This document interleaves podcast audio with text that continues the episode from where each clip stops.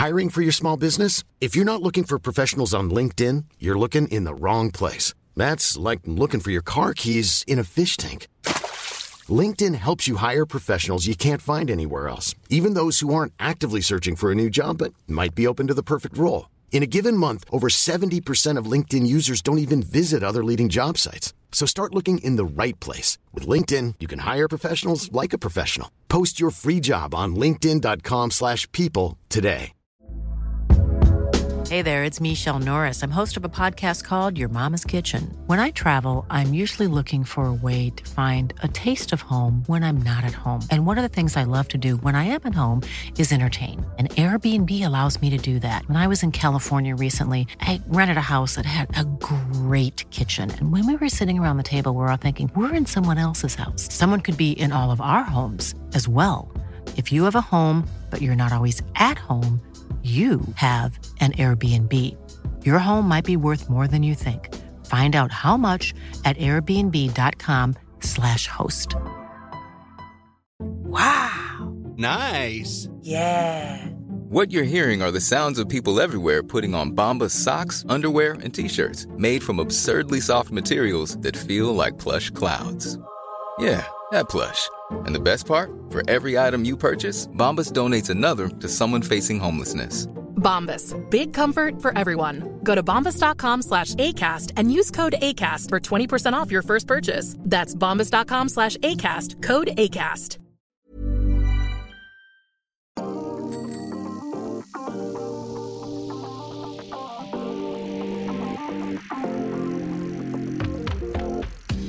Bonjour, bonsoir à tous, bienvenue dans le nouveau podcast Vélo Ça déraille. Pendant 30 minutes environ, on va débattre autour de l'actualité cycliste, découpée en trois parties. Le départ pour un débat autour de l'actualité, l'échappée pour mieux connaître un, un, coureur et le sprint final pour un débat un peu plus animé, comme dans une course d'ailleurs. À l'intérieur, plusieurs rubriques, vous allez voir, on attaque ou on n'attaque pas, la giclette de Jérémy Sakian tout à l'heure, un quiz et les paris pour finir. Aujourd'hui, on, on reviendra notamment sur le début de saison en France avec un plateau incroyable à chaque fois. On se posera la, question de savoir si c'est la fin des courses dites de préparation et un débat final sur euh, Thibaut Pinot qui a un peu de mal en ce moment. Il l'a avoué sur euh, le Tour des Alpes-Maritimes et du Var. Peut-il revenir à son meilleur niveau? Et puis entre-temps, on recevra notre premier invité pour cette première émission, Julien Elfares, nouveau coureur d'IF Education Nippo. Mais avant ça, première composition d'équipe aujourd'hui. On est avec le Rui Costa français, Rémi Los Santos, journaliste mon. Bonjour. Bonjour Yohan, bonjour à tous. Il y a aussi Jérémy Tsiakian, que j'ai nommé tout à l'heure journaliste dans les rédactions qui le payent et surtout qui perd souvent ses mathématiques lorsqu'il faut compter le nombre de grands tours de Contador. Bonjour Jérémy, c'est bien ça? Salut Johan, salut à tous. Et enfin notre expert, j'ai gardé le meilleur pour la fin, Maël Moinard, ancien coureur professionnel qu'on ne présente plus et vainqueur de la ronde des Mousquetaires en 2002. Est-ce que c'est ça? J'ai raison ou pas Maël ah oui, certainement, ouais. bonne recherche. Ouais. Oui, oui, euh, très belle victoire, on s'en souvient tous de cette ronde des, des mousquetaires. C'était difficile comme parcours ou pas à, à l'époque? Ouais, c'était en Bretagne, je crois. Donc, euh, qui dit Bretagne dit euh, pas de plat. Donc, forcément, c'est dur. Et puis, toujours avec une grosse concurrence. Hein. Quand on va courir chez les Bretons, c'est jamais simple. Ah bah, J'ai bien fait de le dire. Voilà, ça fait partie de ton, ton palmarès chez les, les amateurs. Allez, vous êtes prêts? On y va. Ah oui, pour le départ, on va aborder une tendance que euh, l'on observe depuis quelques temps déjà. De plus en plus d'épreuves régionales voient débarquer des stars en pagaille et des équipes World Tour avec leur armada. Alors, est-ce que c'est la, la, fin des courses dites de préparation? Jérémy Sac. Eh bien, Johan, si vous étiez habitué à voir des coureurs comme Alexandre Géniez ou Ben Gastower triompher sur les routes du Var ou de la Provence, Sachez que cette époque est révolue. Les podiums sont maintenant trustés par des coureurs de renom, Quintana, Bernal ou Sosa, constat partagé par Jonathan Hiver. Oui, c'est sûr que bah, forcément l'annulation de, courses à droite et à gauche a recentré euh, un petit peu tout le monde sur les mêmes, euh, courses hein, du début de saison en France forcément la Provence avait 15 équipes pour le tour sur, euh, sur 19 c'est pas des équipes du tour mais pas loin hein, euh, des demi-équipes du tour on dirait. Alors d'où vient cette nouvelle tendance? Pourquoi ces stars empiètent-elles sur le terrain des plus petites équipes? Est-ce la pression des managers la boulimie de ces champions ou tout simplement un phénomène lié à la crise sanitaire? Comme l'imagine le français David Godu. Je pense que tout le monde en fait a peur que la saison s'arrête du jour au lendemain parce qu'au final on n'en sait rien quand elle va s'arrêter, si elle va continuer. Je pense déjà rien que toutes les équipes veulent aussi assurer des, des retombées pour leurs sponsors. Tout le monde veut être prêt. Pour autant, le rythme est-il devenu insoutenable sur ces courses de préparation? Pas forcément, à en croire nos deux témoins. J'ai fait ma reprise à Burgos l'an passé et ça roulait, euh, même s'il n'y avait pas un plateau, ça roulait euh, très très vite en fait. Je saurais même pas dire si la Provence roulait plus vite que l'année dernière parce que ça roule toujours vite en début de saison. J'ai pas l'impression que ça freine moi. Le principal changement tient donc essentiellement à la difficulté d'approcher le podium. Désormais, les places dans le top 5 sont chères, réservées aux coureurs d'exception. Mais cette évolution n'est-elle pas aussi une opportunité pour les équipes continentales de progresser et les organisateurs de savourer? Amel, toi qui as, commenté le, tour des, Alpes-Maritimes et, du Var, est-ce que tu as pu savourer aussi avec, avec tous ces coureurs? Oui, bien sûr, c'était très intéressant. En plus, on a eu beaucoup de suspense le, dernier jour. Euh, donc, euh, le parcours aussi proposé est dynamique. Et je pense que c'est aussi un critère de choix pour les coureurs euh, et les meilleurs coureurs mondiaux. Parce que finalement, aller aux Émirats arabes, ça peut être une bonne chose. Mais il y a quelques étapes réservées aux sprinters qui sont plates, qui sont un peu fatigantes. On a aussi un décalage horaire. Alors, choisir de venir sur les courses du début de saison, comme le Tour de la Provence ou, ou le Tour du Haut-Var, ça permet vraiment de, trouver un format de course dynamique qu'on va retrouver après euh, sur Tirreno Adriatico et Paris-Nice. Et tu penses, enfin, toi qui étais euh, coureur professionnel, nous on se rend pas compte, euh, est-ce que ça a été plus vite cette année? Est-ce que tu as trouvé qu'il y avait une différence par rapport aux autres années non, alors ça roule toujours très vite. Hein. Les courses du début de saison, euh, je t'entendais dire tout à l'heure qu'il euh, n'y avait plus de courses de préparation. Ça fait déjà quelques années que c'est le cas. Euh, ça roule vite parce qu'il y a un niveau très homogène. Tout le monde se prépare à fond en hiver. Tout le monde arrive super prêt pour les courses du, début de saison. Donc non, ça roule pas, pas plus vite. Mais par contre, les différences de niveau sont, sont beaucoup plus visibles. Et finalement, pour aller accrocher un résultat, comme tu disais en introduction, bah, c'est très compliqué parce que c'est réservé à des coureurs de renommée mondiale. Donc, ça devient compliqué ouais, pour, pour des équipes continentales de, de venir chercher un résultat sur ces courses-là. Toi, Rémi, qui, regarde les, courses, est-ce que tu prends plus de plaisir quand il y a un gros plateau comme ça, ou peu importe, ça, change rien le, fait d'avoir de, plus grands coureurs ou des, coureurs, on va dire, d'équipes continentales ou continentales pro? Bah, le spectacle en soi, euh, personnellement, moi, j'ai pas vu de différence notable. Euh, voilà, la seule différence, c'est que euh, les, mecs qui étaient en échappée ou qui gagnaient au sprint, on les connaissait, mais sinon, en soi, le, spectacle n'a pas particulièrement changé.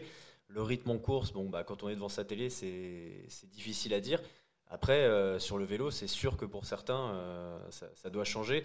On a, eu, on a eu au téléphone Stéphane Gaudry, un DS de Saint-Michel, qui nous disait que euh, ça roulait vite. Certains, euh, ont, pété leur record de watts, comme il a dit. Euh, et, c'est bien pour eux dans un sens parce que bah, ça les fait progresser justement. Et Amel, toi qui as, couru dans des équipes de division inférieure, est-ce que les, petites équipes, elles, ragent un petit peu quand, elles courent face à de, de, temps de grands coureurs ou un plateau aussi, aussi fort? Parce qu'on sait que du coup, elles vont traîner un petit peu en, en, queue de, peloton ou vaut mieux se frotter aux meilleurs alors, j'ai pas souvent été confronté, euh, peut-être quand j'étais chez Fortunéo, c'était un peu le cas, ouais, où, forcément on se dit, bon, bah, il y a un gros plateau, ça va être euh, plus compliqué d'exister. Mais d'un autre côté aussi, euh, c'est super intéressant de courir au contact des meilleurs parce que c'est ce qui vous tire aussi vers le haut. Vous savez vraiment où vous en êtes. Et puis, euh, bah, si vous n'avez pas le niveau, vous savez que vous n'avez rien à faire après sur un, sur un Paris-Nice. Donc, c'est pour moi, c'est quand même intéressant et c'est toujours plus motivant, en tout cas pour moi, quand j'étais coureur, d'aller faire des courses avec un, grand plateau euh, au départ. C'était toujours beaucoup plus intéressant et plus stimulant pour, bah, pour, pour prendre part à la compétition puis essayer d'y briller. Est-ce qu'on perd pas un petit peu en, charme en voyant toutes ces équipes pour le tour dans, dans, l'étoile de Bessèges, euh, dans le tour de la Provence, où on a, on a, on a l'occasion de découvrir aussi des, coureurs que, l'on n'avait pas vus dans, dans les grosses courses. Euh, on a un chiffre d'ailleurs notamment euh, pour, pour ça. Combien d'équipes pour un tour ont, gagné et pas d'équipes pour un tour ont, gagné cette, saison? C'est quoi le chiffre, Rémi, tu l'avais noté? Ouais, on est à 6 équipes World Tour qui n'ont pas encore gagné depuis le début de la saison, alors qu'on est fin février seulement. Et euh, le chiffre le plus parlant, c'est que sur 19 jours de course, on a eu 17 victoires de, World Tour. Seules deux équipes World Tour, euh, non World Tour, pardon, ont gagné. C'est Bingle avec euh, Timothy Dupont et Alpecin avec Mathieu Van Der Poel. Donc en plus, un coureur qui est d'une stature internationale, on peut presque dire qu'il n'y a qu'une seule équipe non World Tour qui a, gagné pour l'instant. Amel, tu penses que c'est difficile ouais, d'exister du coup?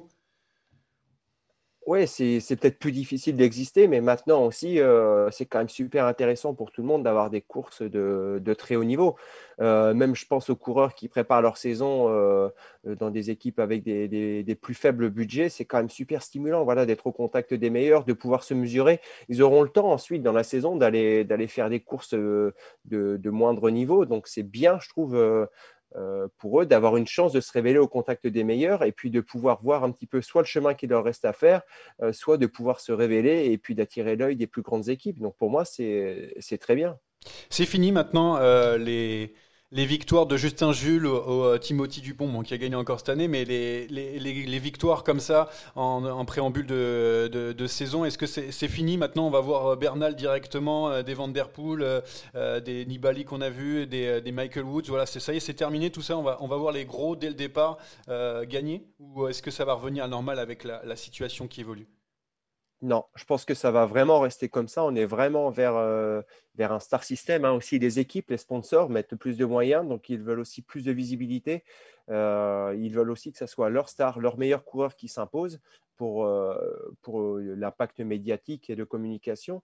Donc pour moi, c'est, on est dans l'air du temps et ça va rester comme ça un long moment. Euh, je pense qu'il y aura plus de creux en milieu de saison quand les coureurs, justement, comme vous dites, euh, qui vont préparer, Bernal et, compagnie, vont aller préparer leurs objectifs, les grands tours. Et là, dans ces périodes de creux, de préparation pour ces coureurs, il y aura de la place pour les autres. J'ai une dernière question, c'est par rapport au, corps euh, et à la, préparation. Est-ce que quand on est à fond, comme le sont certains coureurs euh, en début d'année. Est-ce qu'il ne va pas y avoir un petit creux plus tard dans, la saison à ce moment-là ou est-ce que maintenant les, coureurs sont capables de tenir toute une saison? Ça a été le cas de, plusieurs coureurs, euh, mais il n'y a pas de risque de les voir un petit peu euh, s'estomper au, fil des, courses? Bah, c'est toujours ce qu'on se disait, nous, entre coureurs. On se dit, mais c'est pas possible, on on va pas pouvoir tenir ce niveau toute l'année. Alors, faut, faut, aussi savoir, moi, quand j'ai commencé ma carrière en 2005, les années 2006-2007, je faisais 90-95 jours de course. Maintenant, quand on fait 65 jours de course, donc pratiquement 32 mois, on fait déjà une belle saison. Donc ça veut dire, OK, présent toute l'année, mais avec de grandes périodes de coupure ou de, périodes sans compétition. Donc ça veut dire qu'on maximise certaines, euh, certaines périodes de compétition, d'objectifs, et euh, je veux dire qu'on va être en forme pendant 4 à 6 semaines d'affilée pour ensuite couper et repréparer un cycle d'entraînement pour euh, réarriver en forme. Donc c'est beaucoup plus cadré maintenant en termes d'entraînement et de préparation et de planification que ça ne pouvait l'être il y a 15 ans et je pense que ça explique en grande partie toute, cette présence, enfin cette impression, je dirais, de présence parce qu'il y a des creux évidemment vu qu'il y a moins de jours de course, mais cette impression de présence toute l'année. Bon, bah, en tout cas, moi, ça m'a plu d'aller sur, sur, les courses et de voir autant de, coureurs. Euh, Bernal et Alaphilippe, le, le duel dans le, dans le Ventoux, c'était incroyable. Euh, on va finir sur euh, cette première partie et puis on va passer à la, première rubrique du jour. On attaque, on n'attaque pas. Attaque de Pierre Roland, encore une fois. Personne ne réagit. Alors, on attaque ou on n'attaque pas, c'est simple. Je vais vous expliquer vite fait. Je vais donner quelques petites infos et vous me dites si ça vous intéresse en disant on attaque, ou alors si ça ne vous intéresse pas, et du coup on dit on n'attaque pas, évidemment. Euh, ma première info du jour, c'est la rue sur euh, le tour de l'UAE. Est-ce qu'on attaque ou on n'attaque pas? C'est intéressant ou pas? C'est juste normal. Euh, le Tour de France est en juillet, hein, on a encore du temps. Hein. Souvent, euh, il y a beaucoup de mecs qui marchent pas du tout en février et qui sont en pleine forme euh, au mois de juillet. Donc, c'est pour moi, c'est un cheminement normal. Il n'y a rien d'alarmant. Après, lui, est-ce que c'est de la communication? Est-ce qu'il dit qu'il veut gagner et qu'il est persuadé qu'il en a les capacités ou non? Ça, on aura la réponse très, rapidement dès, le, mois de, juin, je pense. Moi, perso, j'attaque pas. Je suis pas vraiment surpris du niveau de Froome. Après, bon, bah, il le dit il y a encore du temps avant le tour, mais je suis très sceptique pour ma part. Sait-on jamais, sait-on jamais. Euh, Bennett est le maillot de la Nouvelle-Zélande. Je ne sais pas si vous avez entendu cette information. Euh, moi, je vais attaquer parce que vraiment, j'attaque tout seul. Voilà, je pars en solitaire parce que cette histoire est incroyable. Parce que euh, George Bennett, champion de Nouvelle-Zélande, a demandé à la fédération néo-zélandaise de dessiner lui-même et avec sa femme le maillot de championnat du championnat national. Et ça a été refusé. Et il est vraiment énervé. Euh, parce qu'il voulait avoir le maillot noir avec la fougère blanche comme les All Blacks en, rugby. Euh, et, du coup, la fédération néo-zélandaise a, répondu on pourrait confondre avec l'équipe nationale de cyclisme, de Nouvelle-Zélande. Réponse de Bennett, et ils vont faire le Giro, l'équipe néo-zélandaise, où ça leur pose un problème. Et du coup, bah, il n'a pas eu de gain de cause, même auprès de, l'UCI. C'est une, belle histoire, ça, ça, vous plaît ou pas? Moi, j'ai pas trop d'avis sur la question, en tout cas. entre tradition et innovation, c'est toujours compliqué. Il y a le champ politique du règlement, il y a le champ de la communication. Euh, c'est compliqué, euh, je suis incapable de trancher sur la question. Et enfin, David Deribelline qui a signé à presque 50 ans dans une nouvelle équipe. Est-ce que ça, on aime ou on n'aime pas? Est-ce qu'on attaque ou on n'attaque pas? Bon, David Deribelline, ça fait toujours parler en tout cas. Bah, c'est son choix. Hein. on dirait que c'est son choix de vouloir faire du, vélo à haut niveau euh, à 50 ans. Je pense qu'après, il y a aussi un temps pour tout. Et, bon, attaque, attaque pas. je sais pas. Respect, respect pour ce qu'il fait, mais je pense qu'au bout d'un moment, il faut dire stop. On le verra en tout cas sur le, Grand Prix Leguelia le 3 mars euh, prochain. Voilà pour David Rebellin. Euh, on va passer tout de suite à l'échappée. 220 km d'échappée, une arrivée solitaire, un exploit dont il faudra bien se rappeler tout au long de la saison. Julien Elfares, bonjour Julien. Oui, bonjour. Bonjour, euh, tu es euh, avec nous dans le, podcast Saderail avec euh, Amel Moinard qui est présent ici, Rémi Dos Santos et Jérémy Sakian. déjà, Julien, pour ton début de saison, comment, comment ça s'est passé? Est-ce que tu te sens satisfait de ce début de saison? Ce début de saison, c'est vrai que je m'attendais, dans tous les cas, c'est vrai, à un niveau très relevé. Avec, avec le virus, ben, c'est vrai qu'il y a peu de courses qui sont maintenus et il y a beaucoup de courses qui sont maintenues en France. Donc beaucoup d'équipes euh, avec un niveau World Tour se sont orientées sur les courses françaises. Donc euh, c'est vrai que ça fait que augmenter euh, augmenter le niveau sur ces courses. Et c'est vrai que c'est vrai que c'était pas simple. C'était un peu de la torture quand même. tu parles de, de torture. Est-ce que tu as est-ce que tu as pris du plaisir là sur les premières courses de la saison avec ce niveau? Oui, oui, oui, et tout de même, je suis arrivé quand même. C'est vrai que quand même chaque année j'arrive avec un, niveau sympa quand même sur le début de saison.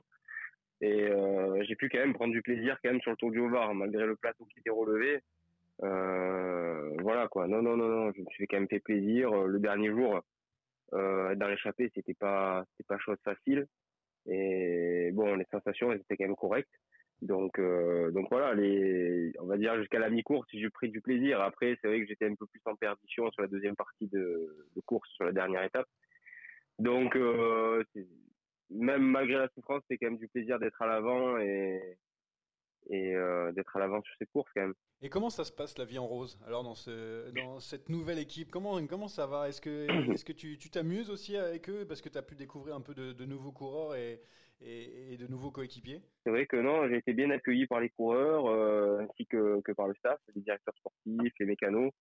vraiment, le contact s'est noué facilement et non, vraiment, euh, non, non, je m'y sens déjà très bien, euh, malgré le fait que ce soit, vraiment, euh, enfin, les premiers rassemblements ont lieu seulement, seulement en janvier. tout s'est fait rapidement, mais, mais je m'y sens déjà très bien et bien intégré. Donc, pour l'instant, j'ai quelques retours positifs pour ma part. Donc, à partir du moment où c'est des retours positifs, voilà, c'est ce que ça, non voilà ça, me satisfait déjà beaucoup. Le début de saison confirme un petit peu les, débuts de saison des, années précédentes. C'est-à-dire j'ai l'impression sur les courses hein, il n'y a aucun temps mort en fait. Sur n'importe quelle étape ça roule à bloc et il y a zéro temps mort non c'est clair ouais. non non il y a zéro temps mort 10 km zéro déjà c'est que ça bataille beaucoup pour être devant parce que c'est vrai que voilà le, niveau il est quand même on passe de la World Tour à l'équipe continentale faut savoir que c'est vrai que les équipes continentales, ce qu'elles veulent faire, elles veulent se mettre en évidence. Donc ça bataille dès les premiers kilomètres pour être échappé, c'est important pour eux. Et euh, voilà, c'est vrai qu'il n'y a pas de temps mort. Les échappés, maintenant, on laisse plus, euh, on laisse plus 5-6 euh, minutes. Là, c'est du 2-3 minutes parce qu'il y a des consignes, des tactiques de course qui sont particulières. voilà, par exemple, si on a un coureur qui est, peut-être capable de, jouer une gagne dans un petit comité ou sprint, mais qu'on ne sait pas s'il peut passer la dernière bosse. Euh, enfin, je pars, pour, pour, pour, ma part euh, sur la première étape, comment ça s'est passé euh, dans notre équipe. Voilà, on a pour consigne de ne pas avoir des écarts trop gros parce qu'on sait très bien que s'il y a des écarts trop gros, ça risque de visser dans la bosse et ça risque de mettre en difficulté peut-être le coureur qu'on a qu'on a gardé pour le pour faire l'arrivée quoi. Ouais, j'ai l'impression quand même qu'elles elles prennent le risque de, elles ne veulent surtout pas perdre en fait. Elles préfèrent rouler même si elles ont pas le, elles sont pas sûres d'avoir le meilleur coureur à l'arrivée elles veulent être toujours en capacité de pouvoir jouer la gagne. Donc, du coup, pour les attaquants, c'est très compliqué. Il faut attendre, bah, comme l'étape de dimanche, là où tu t'es retrouvé devant, que ça soit une étape Mmh super dure avec un départ en, en col pour avoir éventuellement une opportunité de, de se mettre en évidence. Parce que sinon, tout est contrôlé. Et si ce n'est pas euh, Ineos qui va rouler, ça va être la Groupama FDJ ou ça va être vous. Euh, Il n'y a plus aucune prise de risque de la part des équipes. Ah non, mais exactement. hein. Et puis, euh, il n'y a pas de petite victoire aujourd'hui. hein. Toutes les équipes, euh, à partir du moment où elles s'alignent sur les, sur les courses, euh, ben, c'est clair, elles, viennent pour gagner et elles veulent louper aucune, euh, aucune occasion. hein. Donc maintenant, c'est fini. Laisse plus place au hasard. tout est cadenassé, tout est contrôlé. Et puis, comme tu l'as dit, le, le peu d'échappés qui, qui, qui, qui peut-être potentiellement peut aller au bout, ben, encore faut-il déjà y être. Et en plus de ça, euh, avoir le niveau pour pouvoir, euh, pouvoir suivre et pouvoir essayer de jouer la gagne. Parce que ça, c'est une autre paire de manches aussi. hein. C'est bien beau d'être dans l'échappée le dernier jour. Mais après, pour aller jouer la gagne, euh, c'est encore autre chose. Hein. C'est c'est- le- D'ailleurs, le, vainqueur d'étape euh, gagne les classements général. Amael, si ça roule dès le kilomètre zéro, tu suis combien de temps maintenant? Ah bah, je suis pas longtemps parce que j'aurais euh, aucune possibilité, aucune envie d'aller frotter et d'aller m'engager euh, euh, pour prendre le moindre risque. Donc c'est une des, des raisons pour lesquelles j'avais arrêté. Bon, Voilà. Après, moi, dans, les propos de Julien, je m'y retrouve un peu dans, dans ce, que, ce que je ressentais en fin de, en fin de carrière. Et la question que je me posais, c'est avec une telle intensité de course euh, dès le début de saison, c'est ça veut dire l'implication euh, personnelle, l'implication physique et psychologique qu'il faut pour, pour être présent euh, au niveau sur chaque course en fait. Et je me, je me demande pour moi, c'est là où, où sont les limites en fait. Au bout d'un moment, euh, c'est trop pour, euh, pour chaque coureur. quoi. C'est, on demande à 100% à chaque coureur toute l'année et ça devient très compliqué euh, à gérer physiquement et psychologiquement. C'est quoi la suite pour toi, Julien, après ces, ces courses? Je suis sur euh, les boucles sud-Ardèche le week-end euh, et la Drôme. Et euh, voilà, on a aligné, c'est vrai, une, une très très très bonne équipe euh, sur ces courses. Donc on espère vraiment être compétitif et pouvoir jouer les jouer les premiers rôles sur euh, sur ces courses. ouais. Paris-Nice ou pas Paris-Nice alors? Est-ce que tu as la réponse? Oui, non, pour l'instant, je suis euh, simplement remplaçant pour Paris-Nice.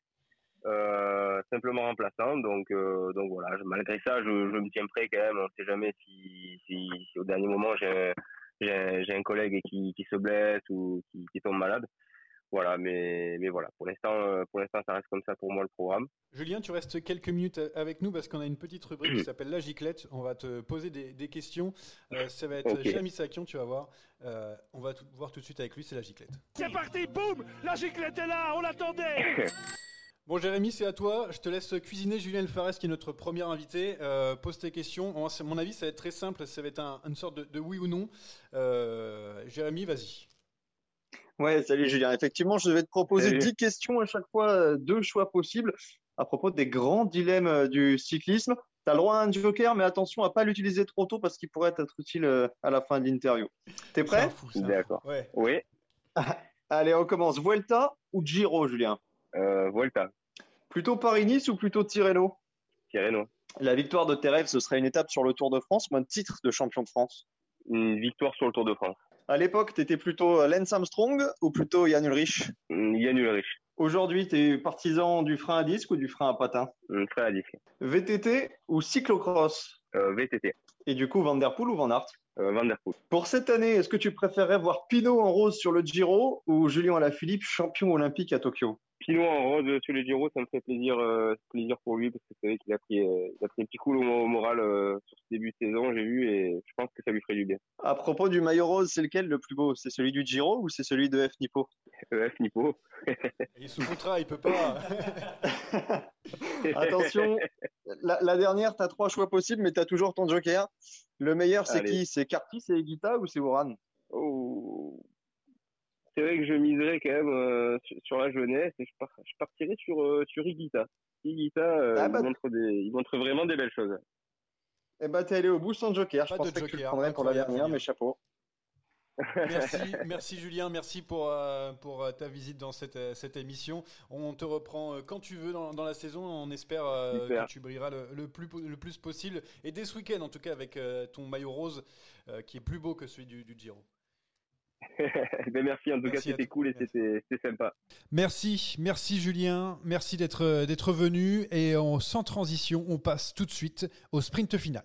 Oh le coup de tête! Oh le coup de tête de Marco! Oh le deuxième coup de tête de Rencho Oh que ça c'est pas bien et dans ce sprint final, on va parler de, Thibaut Pinot et euh, peut-être euh, sa méforme. En tout cas, c'est ce qu'il a dit lors euh, de la dernière étape du Tour des Alpes-Maritimes et, du haut Un petit peu interrogatif, Thibaut Pinot, pour ses mauvaises jambes du jour, alors qu'il avait plutôt été à, son aise lors des deux premières étapes. Une fois la, ligne franchie, qu'est-ce qu'il y a à garder de cette dernière course? Il nous le dit. Euh, bah, euh, pas grand chose. euh, non, mais c'était. Dans la tête, dans les muscles, je sais non, pas. Non, c'était une très belle course. On a eu, on a eu du beau temps, donc franchement, c'était c'était vraiment plaisant d'être là et c'était bon pour la suite de la saison. Ouais, mais euh, juste avant, le, Français avait, dit qu'elle ne comprenait pas sa, méforme et avait dit aussi avoir des réponses à ses questions, mais pas les bonnes. Euh, Amael, est-ce que tu penses que son, problème au dos n'est toujours pas réglé et qu'il a toujours des, petits pépins physiques en, l'ayant vu? Ah, c'est trop tôt pour juger. Pour moi, c'est on est en février. Il a un objectif sur le Giro. Reprendre sur le Tour euh, des Alpes-Maritimes et du Var, c'est pas un cadeau. Ce sont des formats dynamiques il faut être hyper concentré. Ce sont des petites routes. Euh, il y a aussi euh, le risque de mettre toute une préparation à, mal avec une, euh, avec une mauvaise chute. Où je pense qu'il faut vraiment pas tirer un bilan juste après, après la première course du mois de février. Il a tellement de talent. il va faire la course de, ses rêves qu'il a vraiment décidé de faire. Moi, je suis persuadé qu'on va le retrouver au plus haut niveau au mois de mai sur les routes du Tour d'Italie. Euh, au mois de mai au, Giro, est-ce que tu penses que pour Tirreno, euh, il, peut, il peut jouer sa carte ou est-ce que ça va être encore trop juste? Ah, C'est compliqué, il sera là, mais il ne sera, pas, il sera pas avec les meilleurs, peut-être sur une étape. Euh, après, il a des doutes aussi. Hein. Mentalement, il a évidemment, il a des doutes quand on, quand on est sur un échec. Je pense qu'il va plus aller à Tirreno en se disant qu'il veut se rassurer, essayer de pas trop se mettre de pression, continuer à, à construire sa condition pour, euh, euh, pour son objectif de la saison. Donc, euh, pour l'instant, rien d'alarmant. Il ne faudra pas non plus tirer un jugement hâtif après Tirreno Adriatico. Il y a encore le temps. Et le garçon, il est plein de ressources. Donc, je suis, persuadé que ça ira comme il faut au printemps.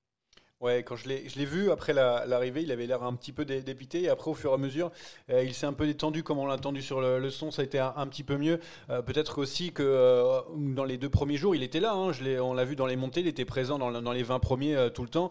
peut-être qu'après un troisième jour où c'était vraiment très éreintant, peut-être qu'on l'a vu un peu baisser le, le pied, ce qui peut être normal pour tout coureur qui revient à la compétition après une coupure comme ça. Ah oui, non, mais complètement. C'est pour ça que je dis qu'il n'y a rien d'alarmant. Il était là, donc ça veut dire que euh, dès que ça monte euh, long euh, sur une bosse, sur une ascension en punch, il est là. Donc, ça veut dire qu'au niveau, au niveau de sa, puissance maximale aérobie, il est, il est prêt. Après l'enchaînement de col, voilà, avec le tel niveau qu'il y a en début de saison, c'est normal. S'il n'est pas à 100%, il n'a aucune chance, tout, tout, aussi talentueux et fort qu'il est, d'être présent à l'avant de la course. Donc, zéro, zéro alarme, une, petite mise en jambe. Je pense qu'il espérait mieux, mais bon, voilà, c'est c'est comme ça et ça, c'est au contraire, c'est le genre d'épreuve qui va le faire progresser pour, euh, pour la prochaine. Mercredi, le, parcours du, Giro a été, a été dévoilé. Euh, on peut d'ailleurs le retrouver sur monpeloton.fr pour ceux qui, qui ne l'ont pas encore vu. Euh, c'est un parcours, il l'a dit, avec beaucoup de montagnes. Ça lui plaît il faut être aussi à, 100%. Euh, voilà euh, ce qu'a dit euh, Thibaut Pinot. vraiment, quand on voit ce, parcours, et je suppose que dans son canapé, ou alors devant son barbecue, parce qu'il fait des barbecues en ce moment, il a dû se dire, mais vraiment, je suis vraiment heureux de, voir ce parcours. Oh, bah, c'est sûr, hein, c'est un parcours qui est qui lui plaît. Voilà, c'est, ce sont des formats de course qui lui, qui lui conviennent bien parce que aussi, euh, voilà, vous avez des montées assez sèches, pentues, euh, un petit peu moins roulantes que sur un Tour de France. Euh, il aura aussi moins de pression là-bas parce que c'est lui qui a choisi d'y aller. Il a envie de se faire plaisir, il a envie de, de, montrer qu'il est, qu'il est là encore au plus haut niveau. Donc, sur de tels parcours, il va être présent et puis ça lui convient. Et puis, je pense aussi que la, météo du mois de mai lui convient bien. Donc, bah, il a tous les ingrédients pour au moins euh, se faire plaisir et puis essayer de, de, conclure ce qu'il avait tenté de, de, faire il y a quelques années déjà sur les routes du Tour d'Italie. Rémi, est-ce qu'on y croit une victoire finale euh, de Thibaut Pinot sur, euh, sur le Giro cette année? Oui, on y croit. Bah, vu, vu, vu le parcours qu'on a, qu'on a bien détaillé sur, sur mon peloton, comme tu l'as si justement dit, euh, c'est vrai qu'il euh, il a, il a toutes les cartes euh, en main pour, pour jouer la gagne. ce qu'il faut, peut-être, et je vais me tourner vers toi, Maël, c'est peut-être régler ces petits problèmes dans la tête, parce que tu l'as dit, il a l'air touché, et c'est peut-être ça le pire, non? Mais il est en plein doute. Mais les doutes vont, dès qu'il va faire un, il va aller chercher un bon résultat sur une belle compétition, les doutes vont, se lever. Hein. Ça ne tient pas à grand chose, hein, le vélo. Hein.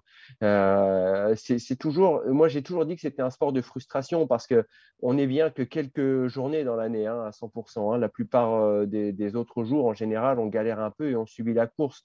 Donc là, il faut toujours qu'il reste sur, euh, sur sa ligne de conduite. Voilà, son objectif, c'est au mois de mai. Il a encore trois mois pour construire sa forme.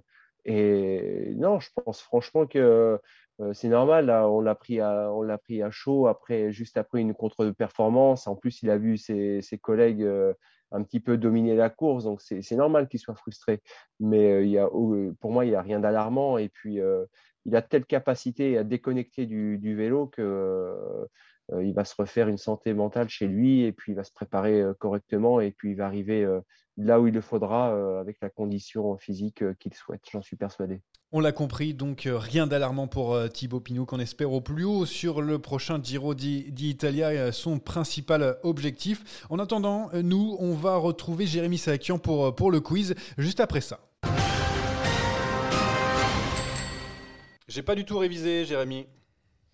Ah bah, c'est un tort, euh, Johan, parce que le quiz aujourd'hui, il va être corsé. On avait Julien euh, Elfares en, invité. Eh bien, je me suis inspiré de sa carrière pour préparer ce quiz. Je vais vous proposer de découvrir cinq coureurs qui, comme lui, ont remporté le Tour de Wallonie, plus une étape sur Tirreno Adriatico. Le dernier est plus dur, il vaudra deux points. Et une subtilité, messieurs, vous aurez le droit à deux tentatives chacun par coureur. Est-ce que tout le monde est prêt? Est-ce que tout le monde a compris la consigne? Euh, La consigne, oui, très moins. Mais déjà, avec ton tour de Wallonie, on est mal barré. Mais vas-y, continue. Alors, non, mais sachez, messieurs, que, tous ces coureurs sont, très connus. Euh, je vais égrener des indices et vous me coupez euh, dès que vous avez une proposition à me formuler, tout simplement.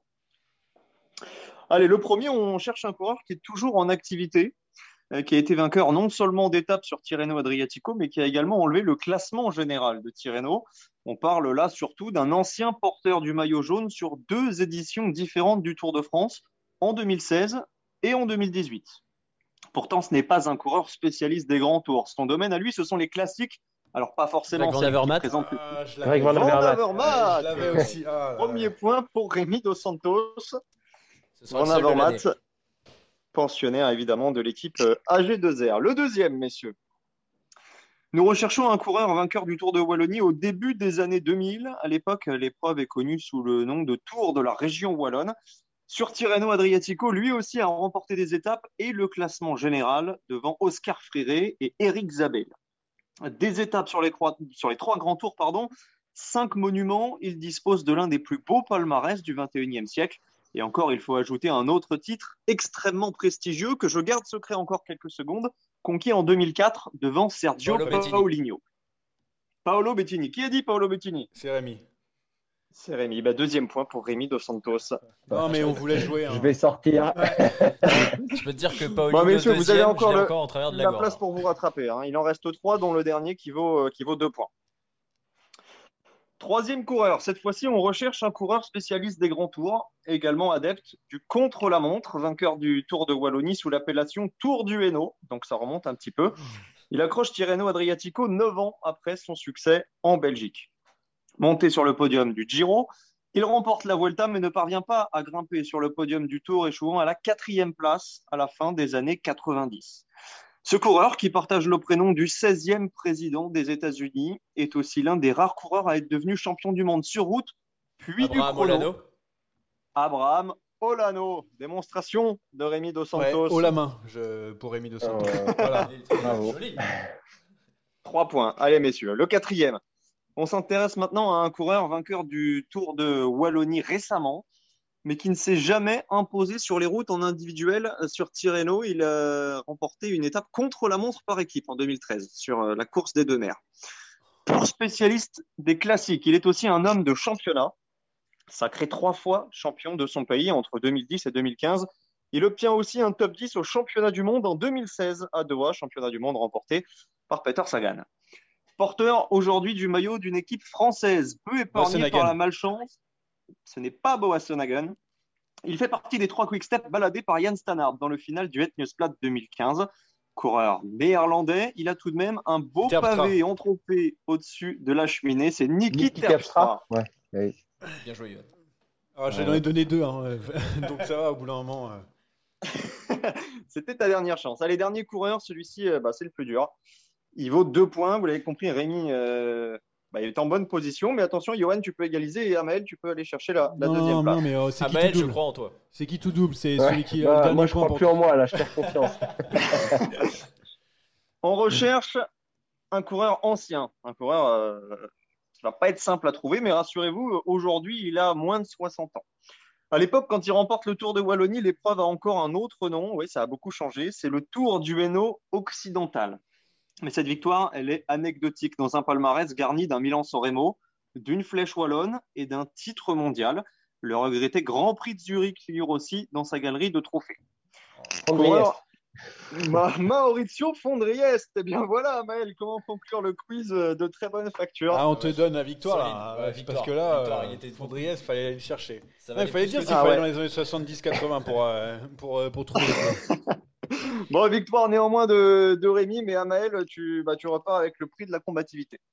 Bah, merci. Bah, j'ai quand même raté euh, Greg Van Avermaet, hein, avec qui j'étais en plus sur le Tour de France 2016. Là, j'ai un vouloir. d'avoir raté ce premier point. J'étais pas chaud, voilà. Il va t'en vouloir. Allez, merci Jérémy. On va passer très rapidement au pari parce qu'on est, on est en retard très rapidement pour les, les paris sur le Head Newsblad. Ah, c'est même pas vrai. Bon, paris, c'est vrai. Allez, le Het Newsblad, euh, quels sont vos, favoris? Je vais, donner les cotes après euh, derrière, sachant que Julien Lafilippe est le, le mieux euh, coté à 4 seulement. voilà, ce sont les cotes sur, Unibet notamment. Julien Lafilippe, favori pour les bookmakers, mais est-ce que vous avez un autre favori pour cette course? Alors, je vais commencer. Je vais parier justement sur Greg Van Avermaet parce que j'ai trouvé bien en forme sur les deux premières étapes du Tour du, Var et des Alpes-Maritimes. Cote à 16 pour Greg Van Avermaet avec, un, avec euh, une nouvelle équipe et euh, surtout, il, est, il, était très en forme, euh, deuxième de la première étape du Tour des Alpes-Maritimes et, du Var. Donc, Greg Van Avermaet pour Amael. Rémi? Moi, je vais jouer Yves Lampart. Un portugais? Non, Yves Lampart. non, il n'y en a pas. si, André Carvalho d'ailleurs pour Cofidis. Non, je vais jouer Yves Lampart, euh, deuxième l'année dernière, et avec Philippe qui a la pancarte, je pense qu'il a peut-être des chances de, partir un peu devant et, d'aller au bout. Ouais, Yves, Lampart qui a 11. Euh, Jérémy, tu es encore avec nous? Tu veux, tu veux donner ton pari? Eh bien, écoute, j'aurais bien aimé suivre Amael. Je trouve euh, Greg Van Avermaet très en forme et je vais prendre un petit peu le contre-pied. Je vais jouer Oliver Nasson en imaginant qu'il y a un marquage entre Van Avermaet, euh, peut-être Stuyven, Pedersen et, et Philippe. Et je vois bien Oliver Nasson euh, tirer son épingle du jeu. Qui est à 23, un peu plus, un peu plus haut. moi, je donnerais Florian Sénéchal. Tiens, on reste dans la de Conan Quick Step parce que je trouve qu'il marche bien aussi, Florian. je vais donner un petit français qui est à 16, sachant que Romain Bardet est à 61 si vous voulez miser sur Romain Bardet pour, pour sa participation et pour euh, la, découverte des, pavés pour, euh, pour Romain sur ce Het Newsblad. Voilà pour, euh, pour les, paris. On se rappelle ça et la semaine prochaine, si vous êtes encore là tous là, et ben, on verra qui a eu tort et qui a eu bon. En tout cas, merci à tous d'avoir participé à cette première émission de Saderail, l'émission de débat autour du vélo. Merci à Maël, merci Rémi, merci à Jérémy, merci Julien Elfares qui était notre invité tout à l'heure. Vous pouvez écouter ce podcast sur toutes les plateformes, évidemment Deezer, évidemment Spotify et puis euh, aussi l'Apple Podcast et plein d'autres choses. Et sur le site, bien sûr, monpeloton.fr qui héberge ce podcast. Voilà euh, pour euh, nous écouter. Et puis on reviendra toutes les semaines, on, l'espère, dans Ça pour parler vélo. J'espère que ça vous a plu. Et il y aura plein de nouvelles choses sur monpeloton.fr. Vous allez voir, vous allez kiffer. Allez, à bientôt.